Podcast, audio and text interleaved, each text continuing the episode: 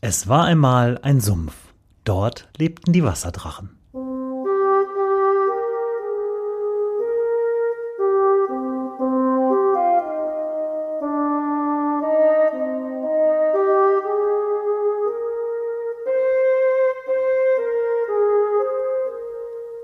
Wo die Wasserdrachen wohnen.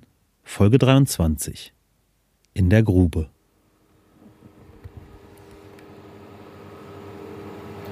Heute wird es ein bisschen unterirdisch. Ich befinde mich in der Tiefgarage der Volksbank im Götterhagen.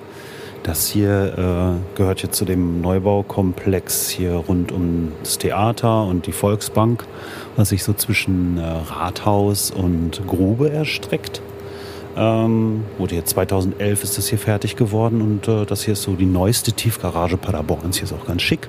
Die Wände sind noch schön hell. Es ist nicht so düster wie die Tiefgarage unterm Königsplatz. Ähm, ja, beleuchtet ist es hier ganz gut. Aber wenn man von der krummen Grube aus reinfährt, vielleicht habt ihr das schon mal gesehen, wenn ihr hier reinfahrt, wenn nicht, macht es mal, fährt man hier auf eine Stelle zu, die sieht nicht so aus wie der Rest.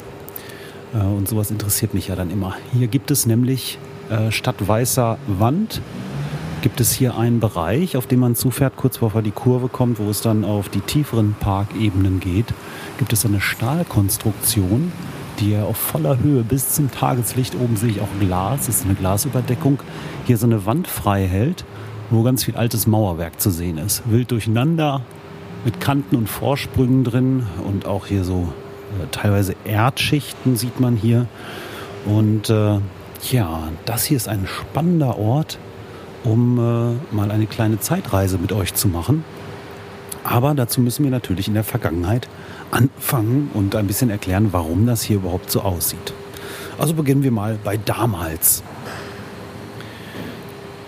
Damals, äh, das ist so im äh, späten 8. und äh, 9. Jahrhundert, ähm, da wurde Paderborn ja gegründet.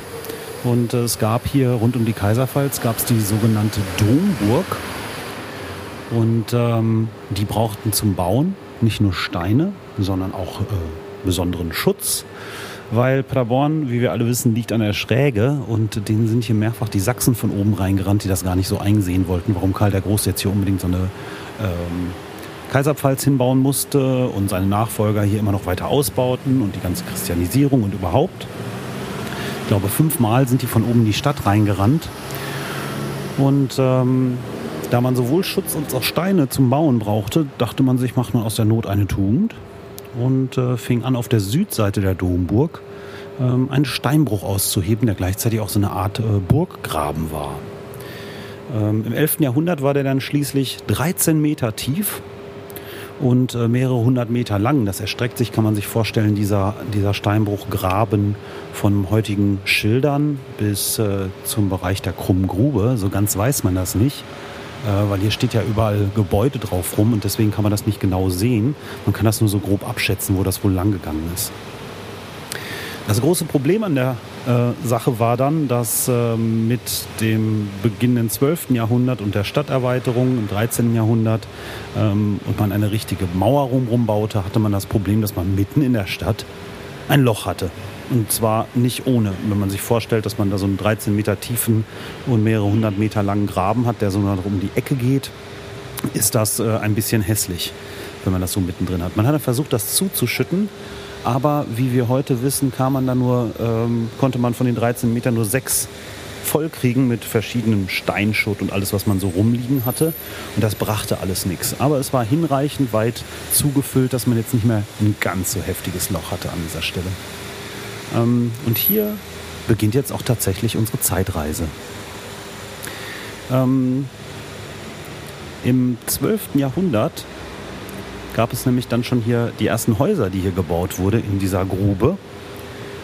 Ähm, ihr merkt schon, der Straßenname Grube in Paderborn muss ja irgendwo herkommen. Heute sieht man da nichts mehr, aber im 12. Jahrhundert war hier einfach mal sieben Meter tiefer als das umgebende Stadtniveau. Und ähm, man hat hier herausgefunden, dass es äh, hier insgesamt auf den sieben Metern elf Bebauungsschichten, bis zu elf Bebauungsschichten gab und man hier quasi so 900 Jahre Baugeschichte, städtische Baugeschichte nachverfolgen kann. Beginnen wir im 12. Jahrhundert. So die ältesten äh, Steinhäuserstrukturen, die man gefunden hat.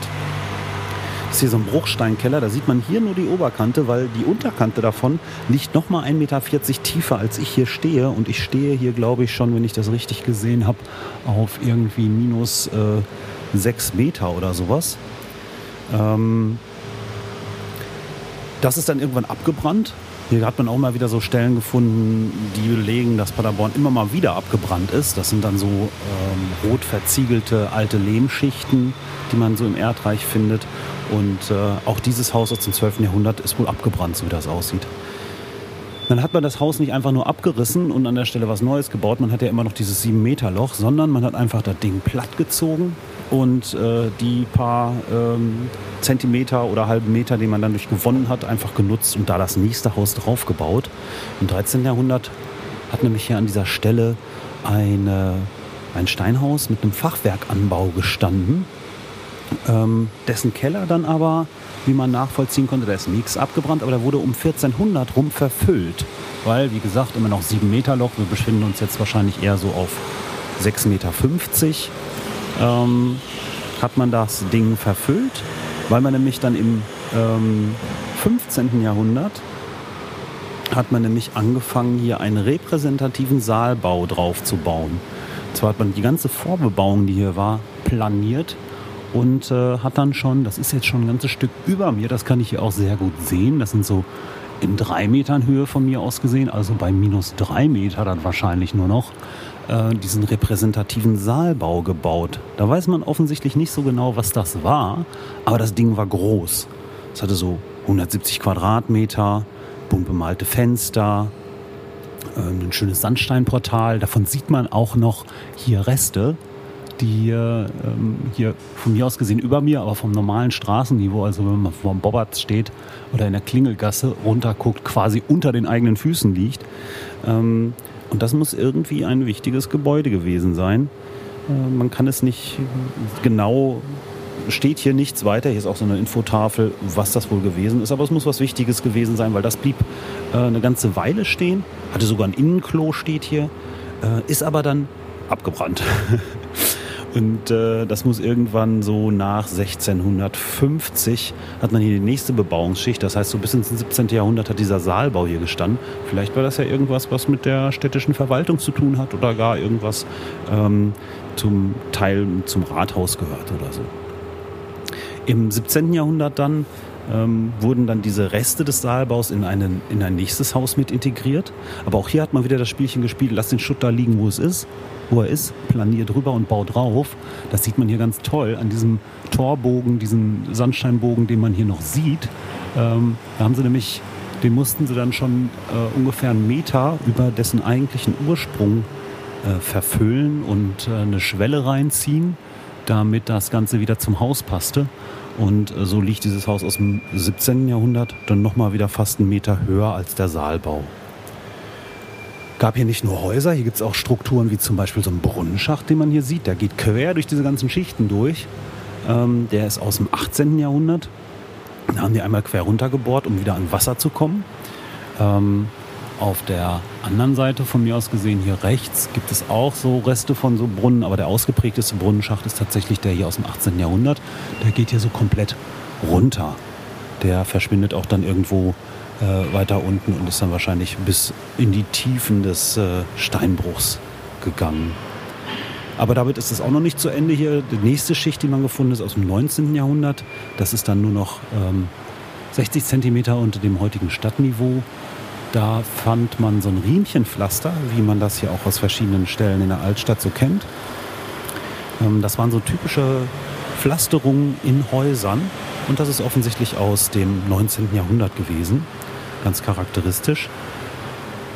Und damit ist es auch noch nicht zu Ende, weil der Torbogen vom Saalbau, hier von diesem Portal, der ist oben nämlich abgekappt. Der hat oben keinen Schlussstein mehr, weil dann nämlich im 20. Jahrhundert äh, das Möbelhaus Sänger drüber gebaut wurde. Und da haben sie einfach dann ihre Betonplatte und den Estrich drüber gezogen und Teile dieses Bogens einfach abrasiert. Das heißt, auch aus dem 20. Jahrhundert haben wir hier Bebauung und damit wären wir wieder auf dem normalen Stadtniveau angelangt. So 1918 war dann äh, als das Möbelhaus hier gebaut wurde, war dann anscheinend diese sieben Meter Loch, die noch über waren, von äh, Bischof Meinwerk sein Steinbruch, war dann verfüllt und erreicht. Tja, und heute, das hier ist ein schönes Beispiel dafür, dass man äh, ausgräbt und dann zerstört für Neues. Ähm, diese Fläche, viele erinnern sich vielleicht noch, im Kötterhagen war lange Jahre, war das hier so einfach nur so ein Parkplatz und so eine Brachfläche mitten in der Innenstadt. So ein bisschen so, wie es auch mit dem äh, bischöflichen Steinbruch war. Ähm, hier wurde Mitte der 90er wurde schon im kleineren Umfang ausgegraben und dann nochmal so richtig groß äh, in den 2000er Jahren. Ähm, als nämlich äh, die Volksbank und das Theater hier neu gebaut wurden. Und da wurde hier so richtig groß aufgemacht, weil man mal sehen wollte, wie groß ist dieser Steinbruch eigentlich wirklich. Und man hat ihn wirklich ausgegraben bis auf den Fels runter. Und dann konnte man richtig so die alten Steinbruchstrukturen sehen. Das war echt toll. Gab es immer was zu gucken. Ähm, es gab auch so ähm, Ausgrabungsführungen, da konnte man samstags immer hingehen und sich erklären lassen, was die Woche schon wieder gefunden wurde.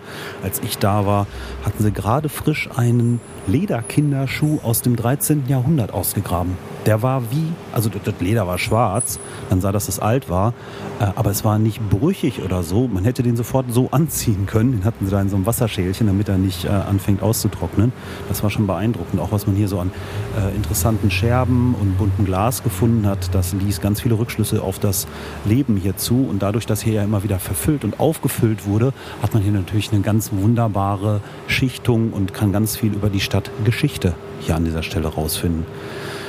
Aber das Ganze um den Preis, das konnte man nur deswegen ausgraben, weil hier neu gebaut werden sollte, was auch gleich wieder die Krux an der Sache ist, nämlich das führt dazu, dass man diesen Steinbruch und alles, was darin war, kann man ja nicht einfach so lassen, weil wir ja kein äh, archäologischer, archäologischer Zoo sind in Paderborn, sondern wir wohnen hier, also muss das auch weitergehen.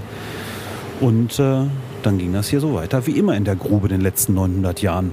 Platt machen, neu bauen. Was schön ist, dass diese Wand hier äh, so erhalten ist und man genau sehen kann, diese Schichtungen. Also wenn ihr mal Gelegenheit habt, dann geht mal hier runter in die Tiefgarage. Bitte nicht vorne rein, wo die Autos fahren, da kriegt der äh, Parkplatzwärter, hier der Parkhauswärter, kriegt dann ganz schlechte Laune von, weil das ist ein bisschen gefährlich, da gibt es keinen Bürgersteig. Zwischen dem Bobberts und dem äh, Bangen-Olufsen-Laden gibt es aber ein Treppenhaus. Da kann man prima runtergehen und dann kann man sich das hier unten angucken.